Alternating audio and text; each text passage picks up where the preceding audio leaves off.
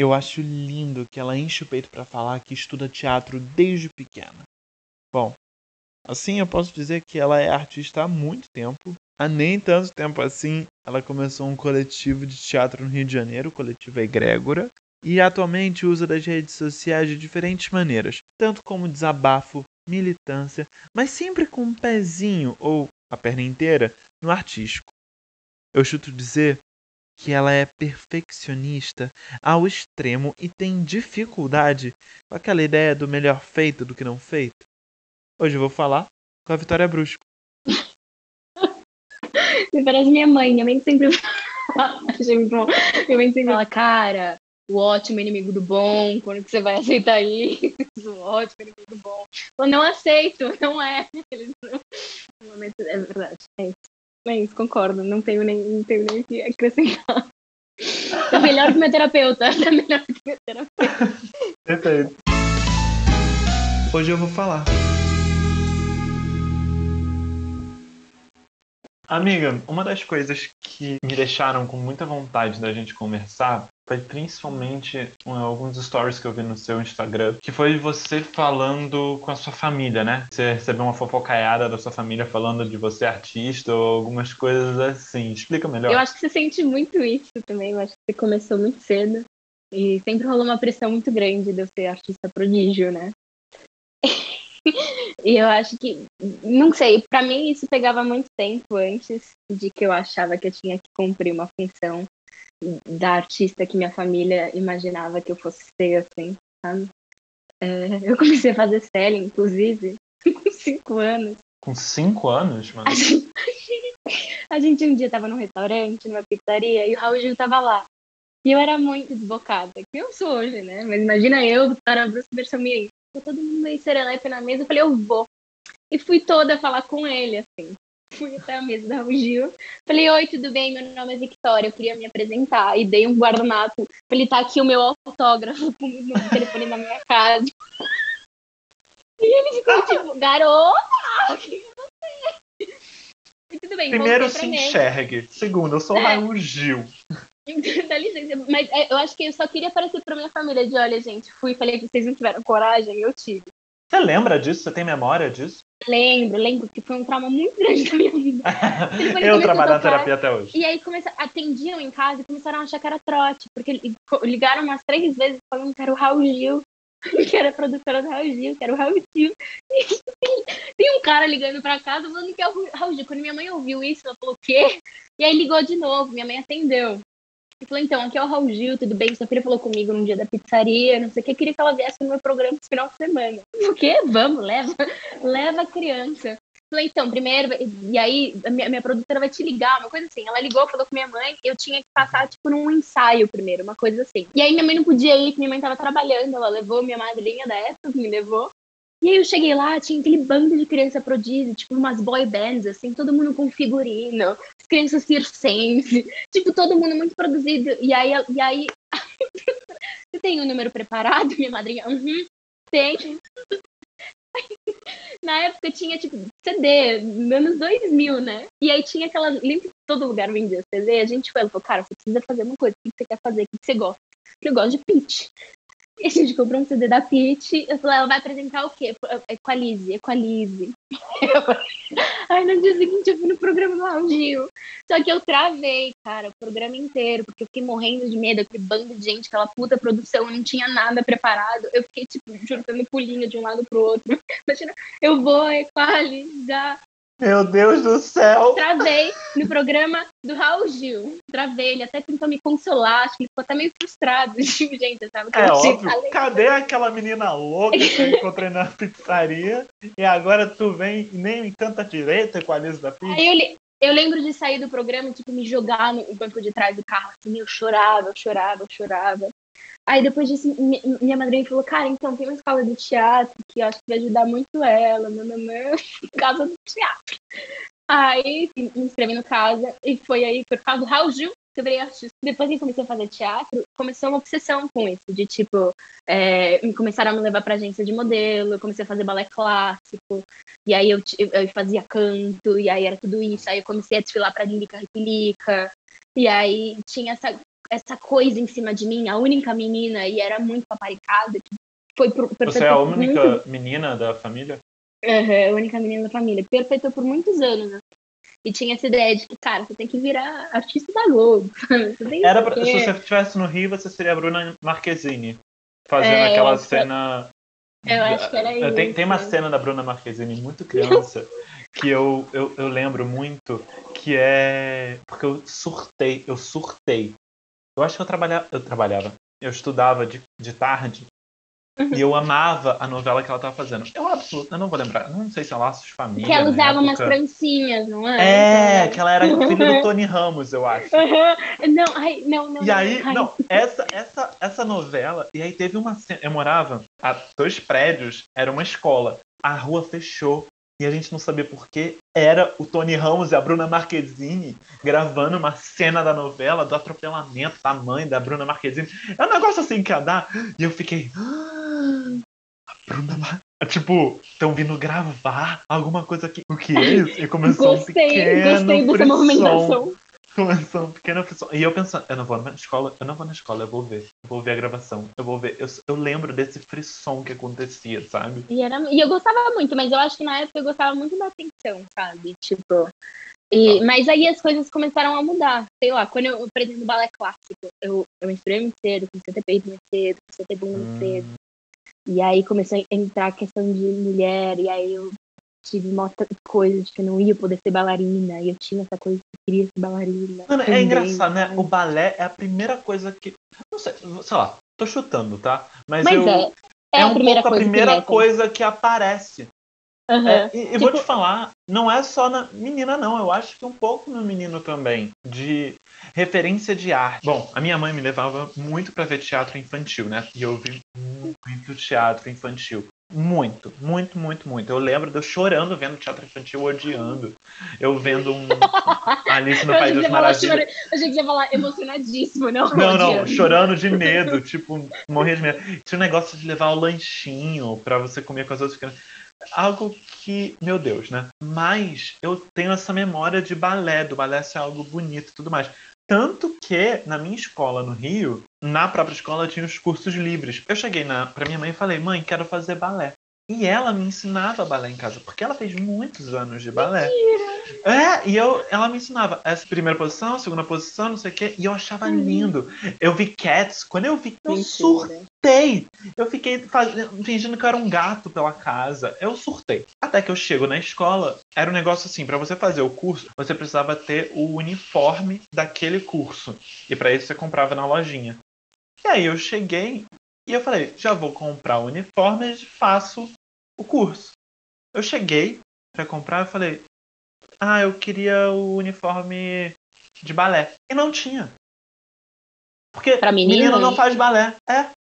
Porque menino Porque não podia fazer né? balé. Tipo, garota é futebol e, e é. e garota é balé e sei lá. É, na escola era judô e futsal. E aí o basquete e o vôlei eram as coisas unissex, e capoeira.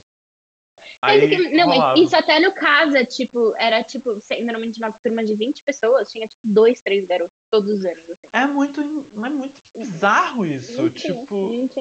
E eu não consigo acreditar que seja só porque os meninos não querem, entende? Eu entendo muito como educação em cima dos gar... de crianças.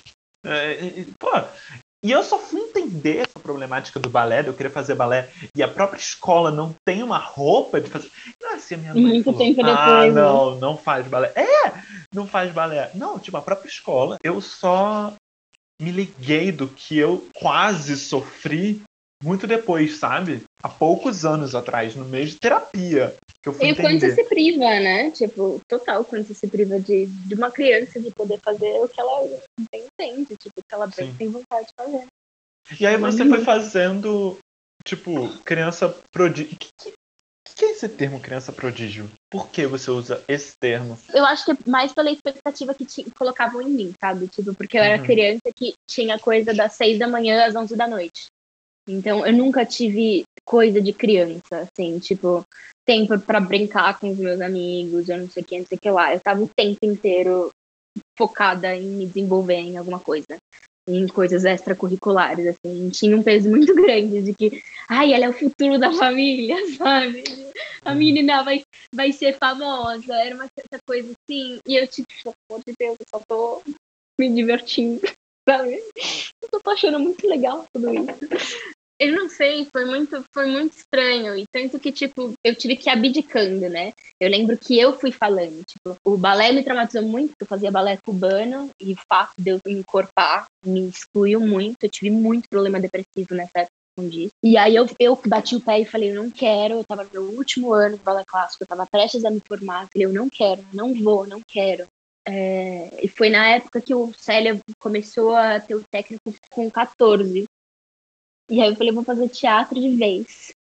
É, e não aceitaram muito bem, assim, porque foi a primeira quebra, acho que, de expectativa. Como assim? Ela chegou até aqui, tudo isso, e ela vai jogar tudo fora, sabe? O teatro não era só para desenvoltura, ela não ia virar modelo, não era modelo mirim, não ia pra Globo, sei, era tipo, não era, ninguém achava que o teatro era um, um caminho de verdade, era só pra para desenvolver ela, não sei o porque acho que todo mundo vê, principalmente pais, assim, nessa antiga geração, o teatro muito como, ai, meu filho é meio tímido, é sempre como curso de desenvoltura, não é, ai, vou colocar no teatro pra ele ser ator. Quase oratória, né? É, é, é tipo. Antiga oratória. Mas eu, mas veja, eu não acho isso ruim, tá? Porque eu dei aula durante dois anos no ensino médio na escola que eu fiz aqui em São Paulo tinham alunos que nitidamente eram muito tímidos, muito fechados, e ali demais. Eu via demais, o brilho no olhar deles quando eles faziam a plateia rir. E não rir dele, rir com ele, o diálogo com que ele. ele fez, tipo, pra rir uma piada, entender isso, esse, esse poder, sabe? Não estão rindo eu entendo, mim, tipo, estão rindo comigo. Todos os meus traços de personalidade, minha confiança, minha autoestima, não sei o quê, eu devo quase que majoritariamente pela minha formação de teatro. Sem dúvida alguma, tipo, sem dúvida alguma. Eu tenho certeza. Porque, assim, todas as outras coisas. O mundo, o mundo como modelo Mirim me retraiu. O mundo como, como, como bailarina clássica me retraiu. Todos esses âmbitos me retraíam, assim. Mas o teatro era o que falava, não, você não tem muito limite, sabe? Você pode ser o que você bem entender como pessoa sabe? E eu devo muito a isso. Não tenho, nossa, eu não tenho nem o que dizer. Eu não tenho nem o que dizer. Se não fosse, eu acho que eu ia estar traumatizada pelo Raul Gil até hoje. Eu ter virado uma pessoa completamente tímida. sabe, inapta de conseguir me envolver socialmente com as pessoas, não ia ser muito complicado. Então, realmente devo muito a isso. Mas eu acho que conforme eu fui ficando adolescente, assim, vieram aparecendo muitas oportunidades que eu tive que ir escolhendo, assim, sabe? Eu não me achava pronta, eu não me achava nada pronta. Tipo, parecia que eu tava entrando num, num mar de leão que eu me engolia, assim, e que eu, depois eu ia ser tossida e nunca ia conseguir sair. E eu lembro que foi tipo. acho até que você tinha falado do negócio da revista. Né? Porque eu saí é, da revista. Tem, teve, tem, é isso que eu ia trazer agora, na real. É isso que eu ia falar. Você saiu com umas 10 mais, 30 mais, alguma coisa assim, não? Um negócio é, desse? E comecei a ser agenciada por um puta agente, agente aí do meio das grupos da vida. Eu tinha 13 anos de idade, 14, eu tava no tech. E aí eu fui cotada pra um filme, bem grandão, o, o, o Big Já, com. Master Gali, etc. Muito bom assim. Uhum. Por conta da cotação do filme, veio a RG, ficou sabendo, e aí eles estavam fazendo, tipo, em 2013, uma lista da, das, dos artistas promissores daquele ano. e aí eu, e eu tava muito assim. e aí eu lembro que na época eu queria continuar estudando teatro, eu queria muito sair do país. Sei lá, se eu queria fugir, se eu glamourizava muito o teatro do exterior, acho que tudo muito junto, sabe? Eu queria, tipo, ser independente, eu queria muito tudo Amiga, isso. eu tô Aí me eu... chocando com as similaridades que, eu, tô, que é. eu tive. Eu tive uma época que eu olhava, e criança também, eu, eu, eu ia muito pra casa da minha madrinha, deu na telha de começar a mexer no, no computador e procurar a faculdade. Veja, eu nem via direito em inglês, tá? Eu comecei a procurar. Comecei a procurar faculdade na, nos Estados Unidos, e assim, eu ia para as famosas, Harvard, Columbia, NYU. Tava vendo isso. E aí um dia minha mãe chegou, e eu lembro disso, sei lá, eu devia ter 12, 13 anos. É, chegou perto de mim e falou, Pedro, o que você tá vendo? Eu falei, é a faculdade que eu vou fazer. e era muito Mandei certo, assim. Tum, é, era não, e eu falei, e eu lembro era que eu respondi para ela, é, não, mãe, eu vou fazer faculdade nos Estados Unidos, mas eu volto para usar o que eu aprendi no aprendi meu país. aqui no Brasil. Era bem isso. E aí, tipo, eu apliquei sozinha, escondido da minha mãe, pra uma bolsa que tava tendo. De, tem uma academia de artes, onde eu fiz, né? Chamada Arts Academy. É tipo, imagina um mundo de, sei lá, sabe aqueles, essas séries de, tipo, de academia de arte? É basicamente, era tipo um campus imenso, assim, que tinha, tipo, sei lá, minha, minha, eu tinha dois colegas de quarto que moravam comigo. Uma era bailarina clássica da Malásia, outra uma violinista da Bulgária? Eu apliquei assim na internet, brincando, sem tendo certeza que eu não ia passar, enquanto tudo isso estava rolando. Assim, eu tava, era uma época que eu estava muito indo pro Rio, conhecendo muita gente importante, não sei quem, não sei que lá, e o filme aconteceu. E aí tava tudo isso, aí foi quando eu descobri que eu tinha passado na bolsa. E aí eu virei e falei. Porque tinha esse lugar, né? De tipo, eu sabia que minha mãe ia falar, hum, não vou pagar. Aí eu falei, hum, não preciso. Adorei. Aí, e aí fui, aí tipo, foi muita expectativa quebrada, assim, que eu queria estudar, sabe? Eu tava tipo, ainda não sei nada, eu sou um menino. Porque eu acho que o técnico me deu essa coisa, tipo, eu entrei muito cedo. E aí eu tinha 14 anos, sabe? Tipo, e você vê, o pessoal do técnico tem o gente técnico, com 30, 40 é. anos. Exato. Sabe? O técnico, então, ele tem. Ele já tinha, ele tinha dois anos, ou três. Não, dois anos. Eram dois anos na época. Ou seja, você entrou com 14 e você saiu com 16. Uhum. Aí eu fiquei, tipo, o primeiro e segundo colegial. Passei o terceiro colegial no, nos Estados Unidos e fiz um ano extra lá, em que eu fiquei só fazer, tipo, um técnico lá de creative writing, depois que eu fiz arte cênica.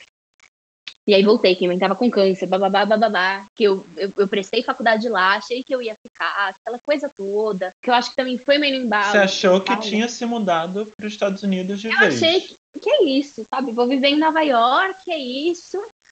Gossip Girl vai ser a minha realidade. Gossip Girl total. Ah. total. Que geraçãozinha Mas, ferrada da cabeça, né? Aí, aí Dilma saiu do poder, o dólar virou 4,30. E aí, nada, o negócio começou a trambelhar, meu ficou doente. Eu falei, eita, o mundo tá acabando. Aí eu do nada, do nada eu tava saindo do armário pelo Instagram, foi tudo meio misturado. Foi aí que começou a degranguelar essa expectativa da família, sabe? Acho que começou com eu saindo do armário. Começou com eu saindo do armário, porque eu comecei a fazer teatro, viajei pra fazer teatro, aí do nada eu tô lá fazendo teatro em uma, uma montanha, numa academia de arte no meio do nada, e do nada posto foto com mulher, beijando mulher, e ninguém entende mais nada. Falou, ela enlouqueceu. e, e o bom é que não tem nada a ver uma coisa a ver com a outra. Você podia estar tá enlouquecendo e saiu do armário. E saiu do armário. E aí eu assumi isso, sabe? Eu falei, não, é isso. É isso. Porque eu acho que vem a maturidade junto também, né? Veio, veio esse distanciamento da, do que, que é ter sucesso de uma carreira artística. Eu lembro que eu colocava, tipo, diários do so diário de sonhos, assim. Meu sonho, meu maior sonho da vida é ganhar um Oscar. Aí tudo isso começou a mudar. Qual que é o seu realmente sonho de vida? Você se acha sonhador ainda hoje? Não, eu me sinto muito pessimista. E isso é muito ruim. Porque pessimista. eu tento. Não pessimista, é, mas eu, eu era muito lúdica é, com, para com os meus sonhos, assim, sabe? É, até para com, para com a arte, assim. Eu não sei se, se, é, se adultez, se é o mundo em si. Eu acabo trazendo tudo muito pro chão. Até a vontade de mudar o mundo com a arte, que era muito latente em mim, passar a palavra pro mundo, ensinar as coisas para as pessoas, uhum. dialogar. Tipo, tinha muito essa força política, assim, sabe? Tipo, humana, de, de mudança, de não sei o quê. E eu questiono muito tudo. Não sei se não é. Mas eu questiono muito uhum. esses lugares. E eu acho que é importante também me questionar, tipo, por que, que a gente continua nadando contra a maré, sabe? É, porque começou, o meu sonho com, começou com essa expectativa. Tipo, como eu comecei muito cedo, eu me questionei muitas horas, de, tipo, eu quero fazer arte mesmo? Será que é isso? Será que é isso? Tipo, mas, e aí eu parava um segundo e eu não conseguia ficar sem. Tipo, meio vício, meio ócio. Você assim, desistiu? Assim, Você desistiu em algum, algum momento? Não. Você nunca desistiu? Em nenhum momento você falou, hum, eu acho que eu tô desistindo. Quando eu voltei dos Estados Unidos, eu desisti. Tava numa depressão fodida quando eu voltei. Minha mãe tava doente. E aí, quando eu voltei, um mês depois, ela deu a louca e falou: Vamos pro Rio? Aí eu falei: Vamos. A gente Vocês pegou o carro. A gente pegou o carro uma semana depois, colocamos o Johnny dentro, meu cachorro, e a gente foi, não tinha nem alugado apartamento. A gente tava vendo na internet, chegamos lá, visitamos o apartamento, fechamos um, e deixamos as coisas no depósito e mudamos as coisas no depósito depois. Então foi uma coisa assim, o B tinha me apresentado o Tonton, Uhum. Bem nessa época, em 2015, O Bernardo 2016. Bancos apresentou o, Antônio Carbachian. o Tom E Carabachão. aí, eu lembro que um dia a gente saiu pra almoçar e o Tom tinha acabado de entrar na Unirio. E aí ele falava com um zoinho brilhando, assim, naquela faculdade, sabe? Uhum. E eu já tava meio distante, eu queria dar um tempo, eu queria meio que dar um- um- uma pausa de um ano sabático aí antes de decidir o que eu queria fazer, porque eu tava realmente muito confusa. Tinha sido uma quebra de expectativa muito grande, essa coisa meio do sonho americano. Eu lembro de eu voltando no, no, no avião chorando, assim, escrevendo, falando o que eu vou fazer a minha vida agora. Bem 18, 19 anos na cara dramática, assim, sabe? Nossa. E o que que aconteceu foi, ele falou, cara, é pelo Enem. E eu falei, pera, mas eu fiz Enem. Eu tinha feito Enem nesse mês, porque o meu diploma ia demorar muito pra sair. E o Enem Uhum. tinha acabado de virar aquela coisa de, tipo, se você precisar de diploma do ensino médio, você pode pegar pela nota do Enem. Uhum. E aí eu tinha feito pra pegar o diploma mais rápido, caso, caso o meu demorasse muito. E aí o Tom falou, faz pelo Enem. Aí o B falou, faz. Aí eu falei, gente, mas não vou passar, né? Ele falou, não, só fazer a prova específica, faz. Então foi meio, falei, fui meio fazendo à toa, tipo, cara, não vou passar na federal. E aí, quando eu vi, eu passei. Então foi meio assim, falei, pera, agora eu tô morando no Rio de Janeiro, e aí eu passei artes cênicas da Unirio. O que que tá acontecendo? Oi? Foi a única faculdade que eu prestei. Foi, não foi nem planejado, nem nada, e, e minha perspectiva de arte mudou muito, assim. Tipo, o que que é sucesso? O que que é ser um artista renomado, sabe? Mudou, mudou É, sabe? mesmo. Você, mas você disse que não é mais sonhadora. O sucesso não, porque- é num lugar de sonho. Imaginar um sucesso não é um lugar de sonho. É que eu acho que meu, meu sucesso estava interligado ao renome, sabe? É, do reconhecimento. Eu só vou ser uma artista de sucesso se eu tiver reconhecimento para o meu trabalho. E hoje é mais um lugar, e se eu reconhecer o meu trabalho, sabe? Uhum. Tipo, a gente, agora que a gente lançou o filme da mostra, eu fiquei muito nesse lugar. Queria que o mundo inteiro visse, sabe? Queria ir pra Berlim, queria, queria levar o filme, o filme pra Cannes. Eu acho que todo mundo tem essa coisa, todo artista tem esse- também a necessidade Claro. do aplauso. A gente tem esse lugar do ego que a gente não pode, Ah, tipo, opa, senão a gente não se colocava no palco, né? sabe? A gente tem um lugar do ego muito forte.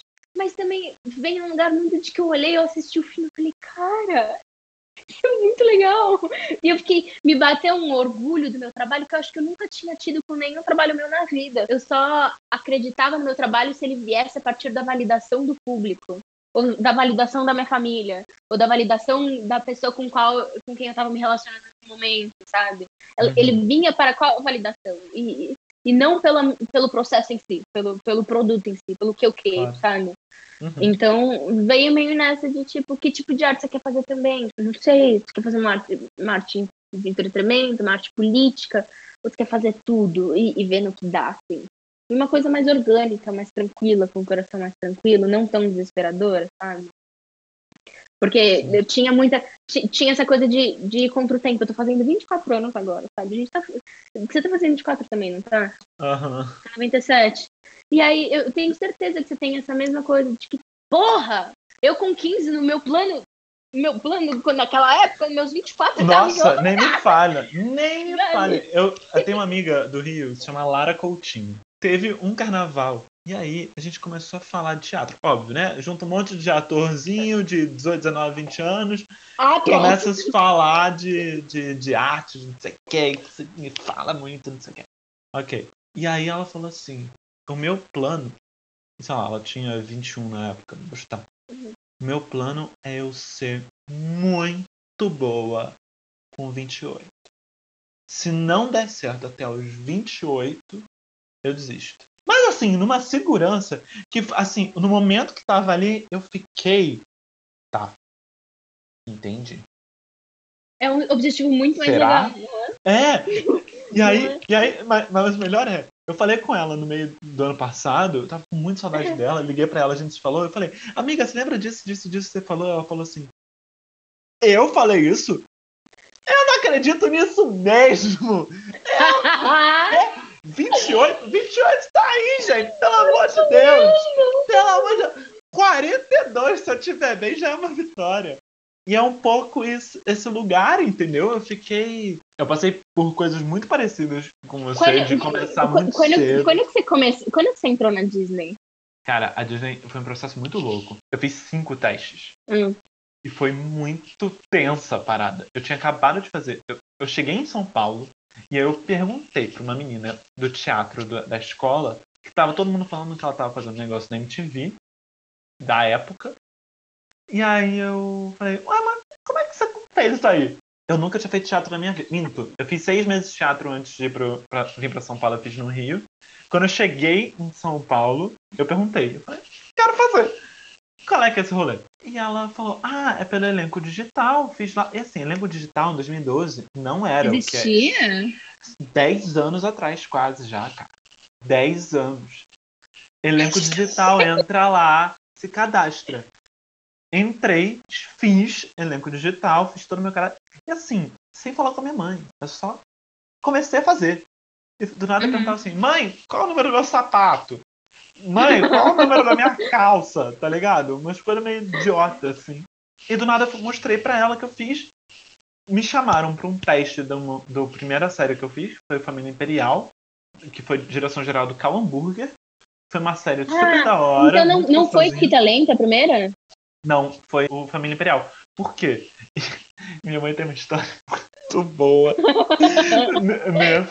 Ela me levou para fazer o teste. E aí minha mãe entra comigo no, no teste e fica do lado de fora esperando e eu tô no estúdio. Quando eu saio, eu vejo um cara lá, eu dou tchau pra assistente de produção, não sei o que, dou tchau, tchau, tchau. Ela entra no carro comigo e fala assim, Pedro, tinha esse menino lá, esse homem, que eu fiquei na cabeça. Ele chegou e quando ele chegou eu falei, eu conheço esse homem de algum lugar. E fiquei com isso, Pedro. Fiquei com isso. Fiquei pensando, será que é da escola? Será que é da PUC, que ela fez PUC no Rio, de faculdade, fez administração? Será que é? E olhava, não é. Será que é do trabalho? Gente, é familiar, é familiar. Gente, da onde é? Vou perguntar. Vou perguntar da onde é. Aí o cara saca o telefone e fala: Javan? Ô, oh, cara, tá em São Paulo? Então, não, pô, vamos marcar fazer um som. Era o Nando Reis. Como que ninguém identifica o Nando Reis, cara? Pensa com o rosto mais específico. É a minha mãe. Cara, e ela, ela chegou no lugar do. Eu estudei com ele. Eu estudei com ele. Eu adoro essa história que é. Djavan? Pô, bora fazer um som. E ela se ligando que é o nome do rei, tá ligado? É, mas então, aí eu fiz o Família Imperial e eu não passei pro personagem que eu fiz o teste, mas eu passei para fazer o melhor amigo dela. Logo depois, me chamaram para fazer outro teste, que era de uma série do Disney Channel. Ia ser a primeira série original do Disney Channel e me chamaram para fazer. Mas a família inteira passou onde? Não é Disney Channel? Na TV Futura, passou na TV Futura e depois o Disney Channel comprou. Ah, Por quê? Nessa okay. época, 2012, tinha acabado de entrar aquela lei que a Dilma sancionou, que é 30% do, do conteúdo de todos os canais tem que ser nacional. Então Sim. rolou um frisson de todo mundo começar Porque, a fazer então, coisa. Que a Disney começou a lançar um monte de série ao mesmo tempo. Ela foi comprando muito nada, conteúdo brasileiro porque ela precisava preencher isso. Ela tinha uhum. um Família Imperial. E aí, fui chamado para fazer o teste do, do Que Talento, que na época não era Que Talento, era outro nome. E tinha, sei lá, cinco personagens. E ele, o meu era um deles. E o nome do personagem no começo era Tarzan. E aí, imagina, eu já contei isso pro roteirista da série, ele ria tanto. E aí, eu peguei Tarzan, não, claro. Daí eu, menininho de 15 anos, ensaiando na posição de Tarzan, tá ligado? No, no, é, fazendo o, o, negócio. E ele já era hipnotizador. E eu fazendo hipnotizador com a posição do, do Tarzan, fazendo uma voz e não sei o que, com 15 anos. Passa o assistente de direção por mim, ou assistente de produção, quem tiver, de casting, sei lá. Alguém passa por mim, nem lembro quem era. Passou por mim e falou assim: Você sabe que Tarzan é só um nome, né? Não é que ele seja o Tarzan de verdade. Aí eu, é claro, eu tô só, tô só Entrando no personagem. Eu tô aquecendo. Eu tô aquecendo. Você achou que. Não, isso não era minha apresentação. Nem meu teste, nem errando. E aí eu fiz esse.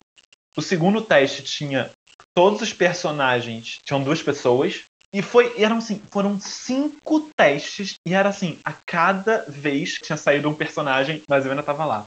Até que no último, último teste era só eu e o outro cara para fazer o personagem e eu acabei passando. A gente fez um piloto, na real. Foi muito massa. Só que isso foi em fevereiro e passou seis meses e, tipo, nada de Disney. E eu é, já assim, meu Deus, meu Deus do céu. Meu Deus do céu, não, Não vai passei, acabou, não não, vai acontecer, não vai acontecer, meu Deus do céu, meu Deus do céu, meu Deus do céu. Só que em setembro de 2013, ligam e falam: Ah, então, vai rolar a série, vem, vem aqui na. Não, ligaram e falaram: Vem aqui ver o piloto. Tá montado, tá pronto. E aí chamaram a gente no escritório da Disney, que, amiga, simplesmente é o melhor escritório que existe no planeta Terra. Você teve o sonho de toda criança, né? Que Não, assim, eu- eu Só a vinheta. Isso, não. E eu fiz as duas vinhetas. As vinhetas do fundo branco e a vinheta nova, que é um fundo colorido e tal. A varinha diferente. A minha vida na Disney foi surreal. Mas ao mesmo tempo é uma. Era muito, sabe? Foi, foi Uhum. muito surreal. E eu sinto que eu dei um sprint de muitos anos na frente, sabe? De... Em pouco tempo. uhum. É, foi, Ah, foi muita coisa. Porque quando a gente trabalha muito e aí do nada. Não é do nada, tipo, eu ainda trabalho, ainda faço alguns, algumas coisas, mas nada tão grande que é eu entrar numa empresa como já aconteceu com 15 anos. Uhum.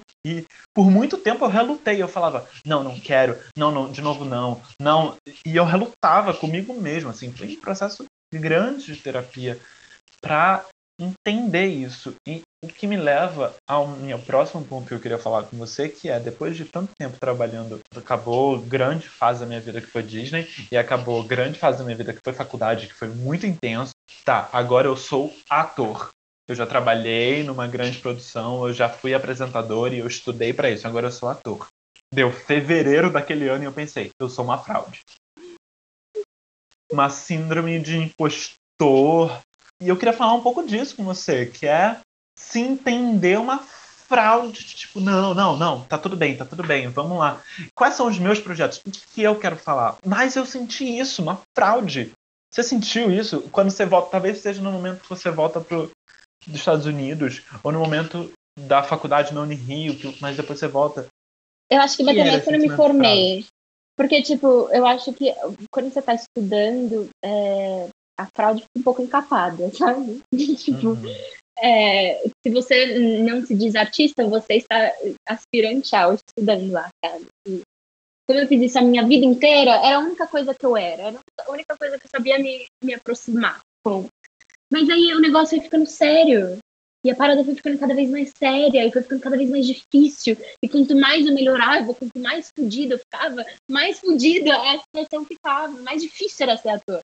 E mais achava difícil, porque no começo era muito fácil. Eu comecei com uma brincadeira, comecei com 15, com 5 anos, fui fui dos 5 aos 14, tipo, brincando na casa de teatro, sabe? A gente se divertia muito naquelas sextas-feiras, assim. Era esse lugar de. Então não existia muito esse lugar na fraude artística. Assim. Mas quando foi ficando sério, quando eu fui tendo que me profissionalizar, quando eu cheguei nos Estados Unidos e eu fui extremamente desvalorizada como artista por ser brasileira, sabe, por ser latina, por não falar inglês perfeitamente, tipo, nos moldes do, do sotaque perfeito, eu tive que ralar para neutralizar o sotaque, para ser minimamente parecida com tudo isso. Tudo isso. E aí, E assim, Aí- a gente, eu senti um pouco isso quando eu fui pra lá e eu, eu, fui pra lá algumas vezes, eu trabalho. a trabalho. E eles colocam um latino. E é meio louco, porque eu não acho que a minha cara seja latina, nem a é sua latina. cara é latina. Que, Eu que era é a o única conceito de brasileira. latina? É muito eu era a bizarro. única brasileira e tinha vários latinos lá, tipo, de países inteiros da América Latina. E, tipo, eles olhavam pra mim e falavam: quem, quem tu eres? O que estás dizendo? É. Pero latina. Carona. Exato. Não É, é, é, é, é- é muito bizarro E eu ficava, isso. tipo, então onde que eu me encaixo? Porque eles estão me colocando nessa categorização de, de uma força que não, não habita na minha cultura. Aí eu voltei meio assim. Aí entrei Ah, na. posso só contar uma história? Que essa parada de Uhum. latina é uma, é uma brisa. Tava em Los Angeles e eu tava voltando do hotel pro aeroporto. E- é uma viagem longa. assim. E eu tava falando com o taxista, ele perguntou, ah, de onde você é? Eu falei, ah, eu sou brasileiro. É, meu nome é Pedro, mas pode me chamar de Peter. Né? Tipo, porque pra eles, Pedro é muito Mais difícil. fácil, né? É, pode me chamar de Peter. Mas ele era latino. E aí ele foi uma hora que parou o carro assim no na sinal vermelho. E eu sozinho, eu tinha, sei lá, 20 anos. Ele virou pra mim e falou assim: Seu nome é Pedro. Não vou te chamar de Peter. Eu não vou te chamar com o nome de branco. Seu nome é Pedro. E eu, tipo, é verdade. Você tá certo, meu nome não é Peter nada. Meu nome não é Peter, Pierre, Pietro. Não é nada disso. É, É Pedro. Pedro. E tem- fala Pedro, e você fala É, Pedro, não é Pedro. repetir até É, Pedro. Pedro. É, sabe? É muito louco isso.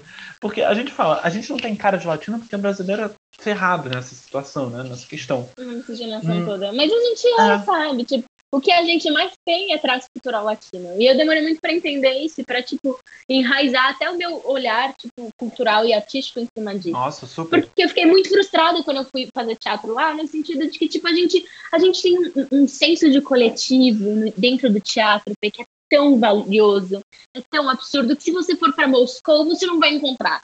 Se você for para Los Angeles, você não vai encontrar, porque cada um por si, parece uma corrida de Mario Kart, tipo, em busca da excelência, em busca de tudo, que é tipo um trabalho zero coletivo. Não tem essa coisa de eu seguro na minha. Tem essa coisa que é meio brega e cringe, mas que é, funciona muito dentro do teatro, sabe? E demorei muito pra entender isso. Mas aí quando eu voltei, foi toda essa frustração. E aí eu, eu fui me entendendo de, tipo, eu sou artista quando eu tô fazendo alguma coisa? Ou sou artista porque eu sou, sabe? Que tinha esse lugar de, tipo, entrei na companhia e não sei o quê, no coletivo Egrégora, isso a gente tava, tipo, na Unirio, saiu de lá, e aí eu fui me sentindo mais profissionalizante. Aí eu, me, aí voltei pro CL, aí me formei. Quando eu me formei, veio uma crise de tipo, eu sou uma grande fraude. Todo mundo olha e fala, gente, artistona da porra. Mas quem que é você, garoto? O que você fez na vida, sabe? Aí eu comecei automaticamente a desvalo- desvalorizar cada trabalho meu, cada processo meu, tudo porque eu estava na pandemia, não sei, acho que junta tudo isso. Mas porque no momento eu não estava agindo para com artisticamente, sabe? Como se, como se o artista fosse só um, um, um tempo. Enquanto você estiver num set, você é um artista. Enquanto você estiver num ateliê, você é um artista. Enquanto você estiver em cartaz alguma coisa, é um artista. Mas enquanto você não está, me devolve sua carteirinha, sabe? Seu, seu, seu, seu fracassado. CRT. Não, eu sou artista porque tudo que eu faço eu posso colocar um dedo de arte. E, e isso é meu. Independente de eu estar monetizando isso ou não, isso é inteiramente meu. Isso é, isso é crédito meu, sabe? E é, e é uma luta constante com essa fraude. Tipo, porque eu entendo que é muito difícil. A gente tem que se entender como produto de marketing, sendo um artista, lutando contra o capitalismo, sabe? Uhum. artista comunista que tem que se entender como produto, que tem que se vender, e ao mesmo tempo a gente tem que lutar contra isso para a gente não perder a nossa subjetividade como ser humano, como artista, como criador, como. Então eu entrava muito nesse conflito. Eu tinha esse medo de quanto mais eu me vendo, porque eu tenho essa necessidade de vender minha arte como produto, mais eu vou deixar de fazer arte, sabe? Sendo que é o oposto, tipo, a arte não se faz sem o público. Por mais que seja um produto, por mais que monetize, para de se E é um culpar produto. Por ter que que ganhar tem que dinheiro com isso, sabe? Tipo, eu valorize sim o dinheiro que você tem que ganhar, porque ele- a sua arte, ok, ela não deveria valer nada, ela não deveria. No mundo perfeito, utópico, a gente distribuiria a arte assim como uns unicórnios em campos É, floridos. mas- Mas, mas ela vale muito e, e você tem que Uhum. valorizar ela como um produto com dinheiro. Então, tipo, para de se sentir culpado de ganhar dinheiro com essa arte. Para de se sentir culpado por não ganhar dinheiro com essa arte também, sabe? Então é uma coisa que eu falava, cara, você não é um fracasso por não estar criando nada. Mas eu acho que é tipo, se entender como um artista como uma forma de vida, como um espectro de essência, e não como, como um- quando você estiver recebendo um, um cheque e você é válido, sabe, como profissão. Um médico é médico sempre, sabe? Se alguém passa mal enquanto ele tá no aeroporto, ele não vai deixar de ser médico, ele vai atender a pessoa ali. Então por que que a gente se desata disso, sabe? Por que que a gente fica dando rasteira? Por que, que a gente se auto-sabota tanto, sabe? Porque eu sinto isso. Quanto mais eu me auto-saboto, mais eu me escondo. E aí fico nessa, me lamuriando, me martirizando. De, ai, ninguém valoriza minha arte. Ai, tudo que eu faço é um lixo. Ai, porque não tem importância. Ai, porque eu, eu tô falando... As coisas que eu falo, eu escrevo, eu crio, eu dirijo, não estão falando muito sobre nada. E aí você se enfia num casulo, você para de questionar o mundo, que é justamente para isso que a gente faz arte, acho, não sei. E aí fica nessa, fica um, um ciclo vicioso. E quanto mais, quanto mais você entra no casulo, menos o mundo vai te ver. E quanto menos o mundo te vê, menos você vai aparecer e mais você vai reclamar que o mundo não te vê, sabe? Mas tô entrando em paz, acho que eu tô entrando em paz. Porque eu tô entendendo, tipo, a, a internet como um veículo artístico, principalmente com a pandemia. É isso que eu ia falar, eu- porque o Egrégora vocês postaram agora. E se você tem em algum momento carteirinha de artista, se isso sequer existe, é quando o seu coletivo de teatro independente passa num edital, vocês conseguem fazer uma amostra, pô, das suas peças. Eu acho que esse momento aí é para ser, sim, muito aplaudido. Colocar Amiga, a carteirinha parabéns. na parede, sabe? É, tipo... com certeza, pô.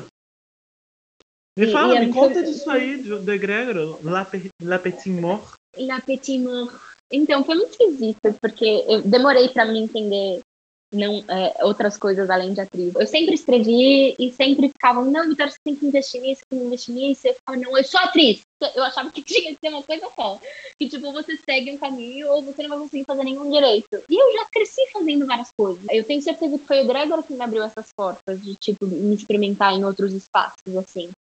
Porque eu achava que minha palavra não merecia ser exposta. E foi muito difícil para mim desapegar disso. Quando o Jeff leu a peça, eu escrevi em 2018 e falei, cara, lê a peça, o que você acha? Vou montar. E eu tava já em São Paulo, né? Tinha acabado de voltar. Eu falei, vou montar. Não, não, não, não, não. Por que você fazer isso? Você tá louco? Você tem tanta coisa pra criar? Não, a gente tem que montar essa peça. A gente tem que montar. E aí eles montaram, eu não vi, eu vi no Satirianas uma cena só que eles apresentaram e foi isso. Aí é, a gente tá com esse edital da, da Aldir que tava pra sair. Ia ser. Não ia ser nada o Aldir Blanc. Aldir, Aldir, Aldir Blanc. Blanc. Não ia, não ia ser nada online, ia ser uma amostra física, não sei o que, não sei o que lá. Eles já estavam pensando em fazer alguma coisa com a, com a CIA de dança Rubens Barbook, tipo, eles são magníficos. Aí veio essa coisa amostra. Aí depois pandemia, não sei o quê, vamos adaptar para uma mostra online. E aí veio essa questão de, tipo, o que, que a gente faz de repertório, sabe? O que que, o que, que representa o coletivo? E aí vieram com o apetite. E eu não queria. A primeira fiquei relutante no começo, sabe? E aí depois eu, eu, falei, cara, tem que rolar um desapego, tem que rolar um, uma generosidade minha, de tipo, de um, de desapegar do que é meu, um, e dois, desapegar também das minhas visões artísticas, assim. É, o Jeff falou, você quer dirigir comigo? Aí eu falei, eu não sei. Eu falei, mas eu quero estar perto, eu quero acompanhar o, pro, o, o, processo, eu quero poder ver o que isso vai transformar. E foi muito expurgo, assim, como artista, de entender que, um, as nossas. A palavra de todo mundo tem valor, sabe? E a gente não pode subestimar isso em nenhum momento. Eu acho que não tem nem tem a ver com talento, nem a ver com vocação. Eu sei que eu, eu, eu reconheço que talvez eu seja uma melhor escritora do que eu sou uma atriz. Porque a, atriz eu tive que treinar muito, muito pra boa mesmo, sabe?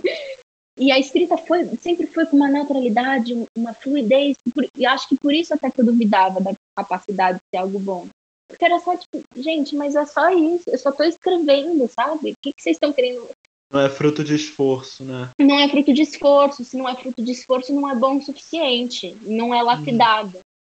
Uhum. E, e foi, foi muito interessante ver que as pessoas. Acho que foi a parte mais legal. De que algo que eu pensei levava a trocentos milhões de raciocínios e pensamentos diferentes das outras pessoas. Do mesmo jeito que você assiste uma peça e, tipo, você ah, traz uhum. milhões de pensamentos daquilo. Ou a gente pega, tipo, a peça de alguém que está morto há muitos anos e, e, e, tem uma encenação e uma leitura uh -huh. cênica.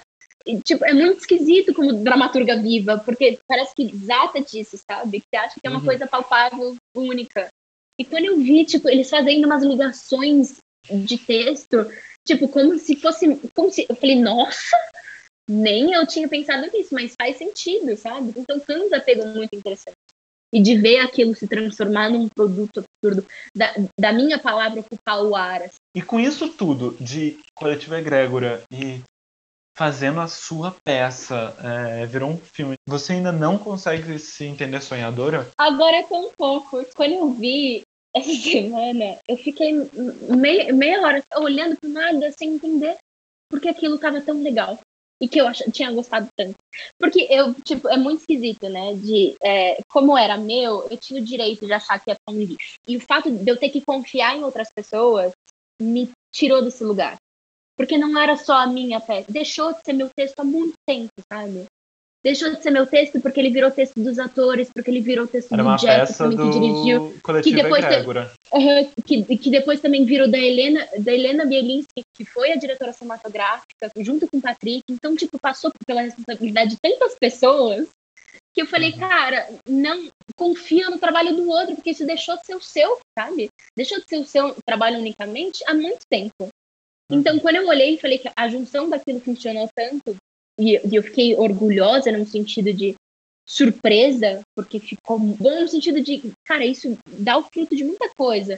Foi porque foi, acho que a gente tá tentando entender essa coisa de cinema e teatro obrigatoriamente agora, né? Porque não foi uma coisa que a gente decidiu experimentar, a gente foi meio obrigado a experimentar isso. Acho que É, todo teatro mundo do teatro online realmente.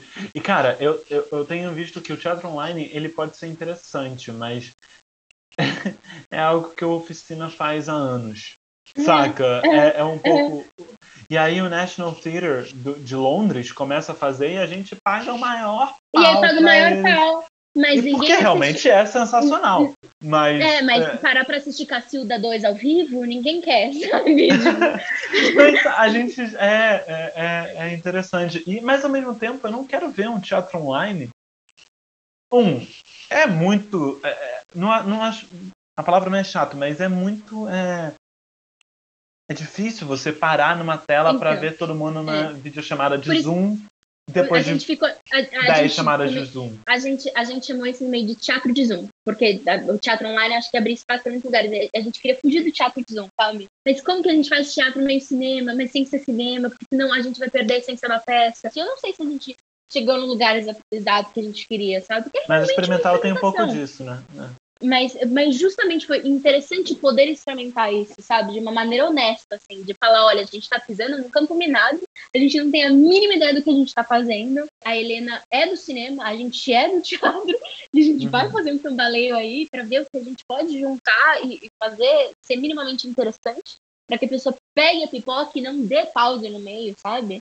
Uhum. É, porque esse é o nosso me- medo. Porque o teatro de um. Puta que pariu, vamos lá. Era isso que eu não queria, assim, sabe? Você disse no meio que não era sonhador e era pessimista. E aí eu te perguntei de novo se você, depois do coletivo Egrégora, estava sonhadora.